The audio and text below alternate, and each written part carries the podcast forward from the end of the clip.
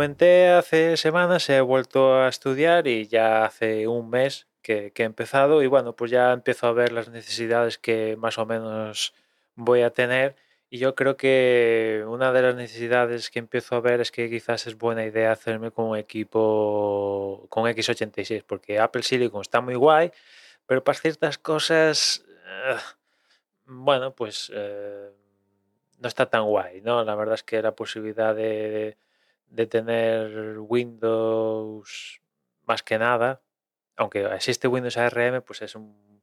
A día de hoy, tal como está montado, es más un coñazo que, que otra cosa y simplemente teniendo un chip Intel o AMD, pues las cosas van muchísimo más, más son, son, más sencillas. Y bueno, pues he empezado a ver opciones, ¿no? En busca de un cacharro que me sirva para la faceta educativa y mira tú por dónde para cacharrear un, un, un poquito, ¿no?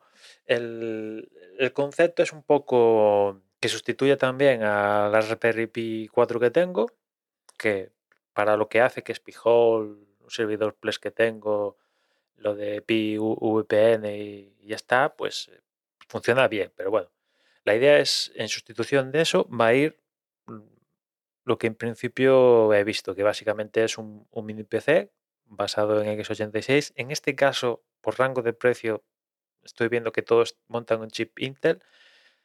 La opción con AMD está muy guay, sobre todo porque viene acompañado de una parte gráfica mejor que la de Intel, pero también eso supone un, mayor precio, ¿no?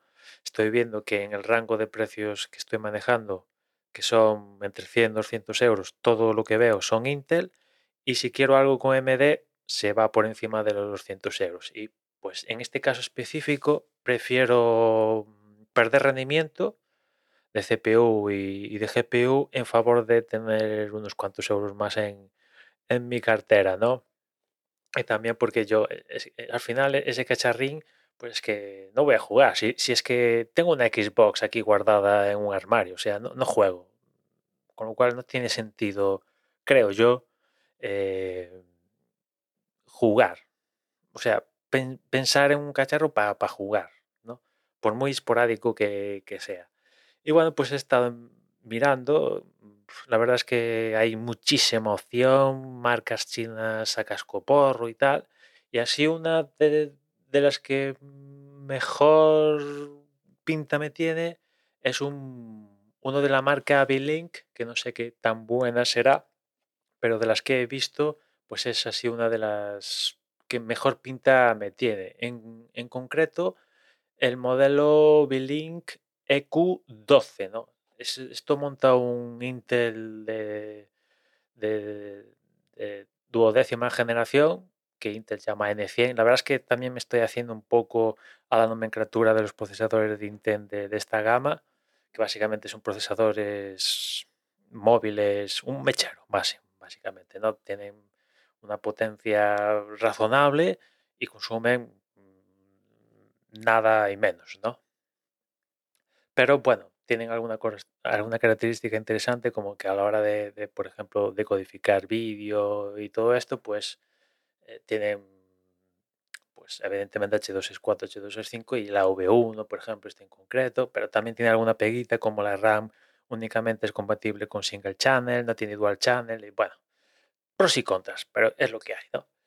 Y bueno, este Q12, pues aparte de montar el N100, que va hasta 3,4 GHz, es un un quad-core, eh, pero bueno, tampoco es que el procesador sea la repera. Eh, esta configuración específico trae 8 GB de RAM, ya digo que es la RAM que trae, siempre va a ser single channel. Lo guay es que se puede cambiar, no viene soldada en, en, en placa, con lo cual esos 8 GB se podrían ampliar fácilmente a 16, porque una de las cosas de los mini PCs que están guay es que, es que por ejemplo, RAM eh, almacenamiento y tarjeta Wi-Fi barra Bluetooth, en la gran mayoría de ellos se puede modificar quitando un par de tornillos y es accesible al usuario, ¿no? Y, y de almacenamiento trae 500 gigas esta, esta configuración de SSD en formato NV, NVMe, esta. Bueno, también se puede modificar, pero no, no es problema. Este modelo en concreto, aparte, trae la opción de conectarle un disco duro adicional vía SATA, que a mí me hubiera gustado que también fuera NVMe de este, pero bueno, mm, está bien tener también la opción de, tener un segundo disco duro utilizando conexión data. Tiene puerto USB-C, varios USB 3.2, tiene Wi-Fi 6, que es importante porque en esta gama de precios mm, hay bastantes que tienen Wi-Fi 5, no llegan al Wi-Fi 6, bueno, algo es algo.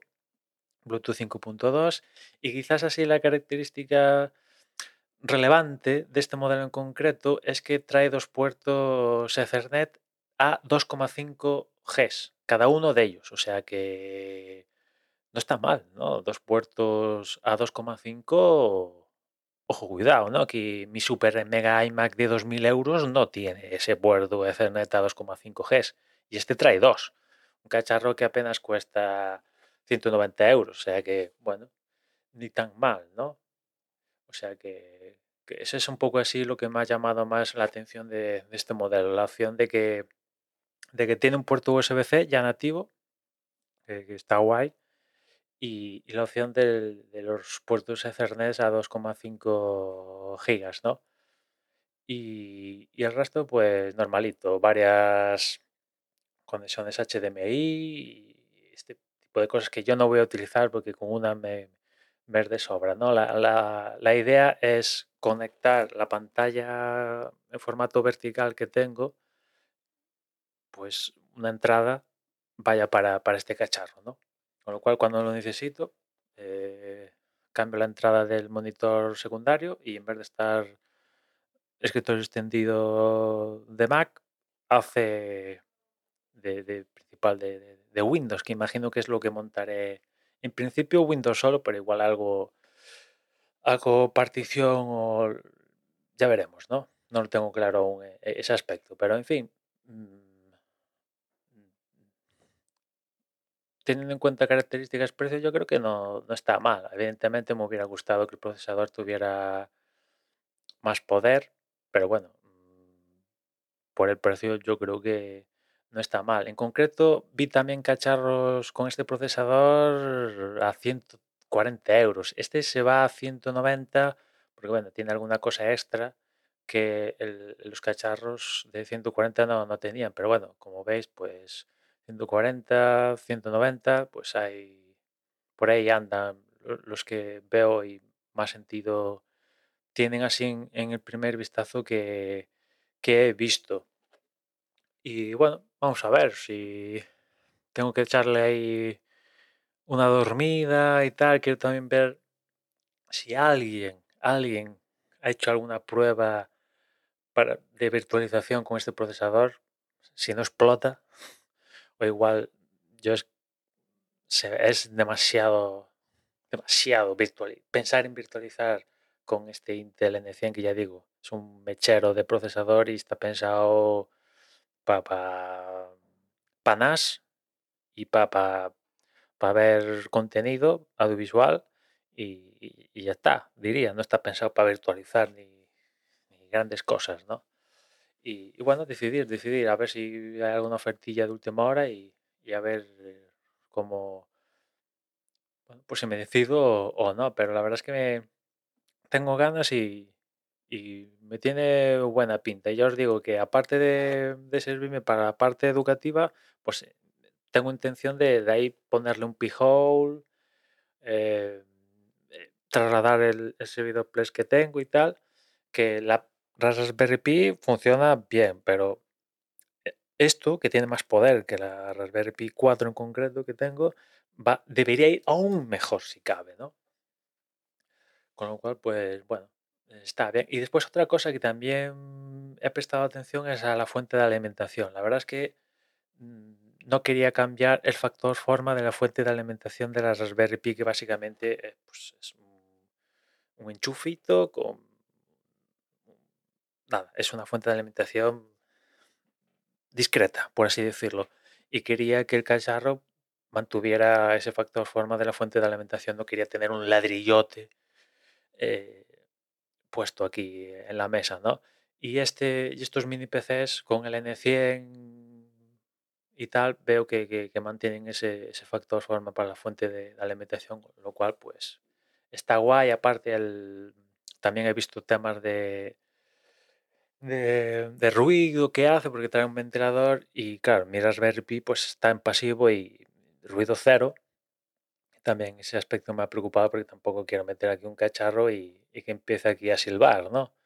Más si cabe cuando el iMac no silba, o sea, no, aquí no tengo nada en la habitación que silbe por ventiladores, a ver los aeros, pero no silban y no quiero meter ahora uno que precisamente vaya a silbar y en principio pues, pues no, no, no lo debería hacer, aparte de la carga que tengo pensado meterla al equipo, pues como no va a ser mucha, eh, pues no, no debería hacerlo. Con lo cual, pues salvo que alguien me comente, mira, pues vete a este modelo en concreto. Sí, igual es un pelín más caro, pero "Buah, es que le da sopa con ondas a ese que has dicho, mira esta oferta o algo así, pues de los que he visto, este Blink es así el que más me ha molado, ¿no?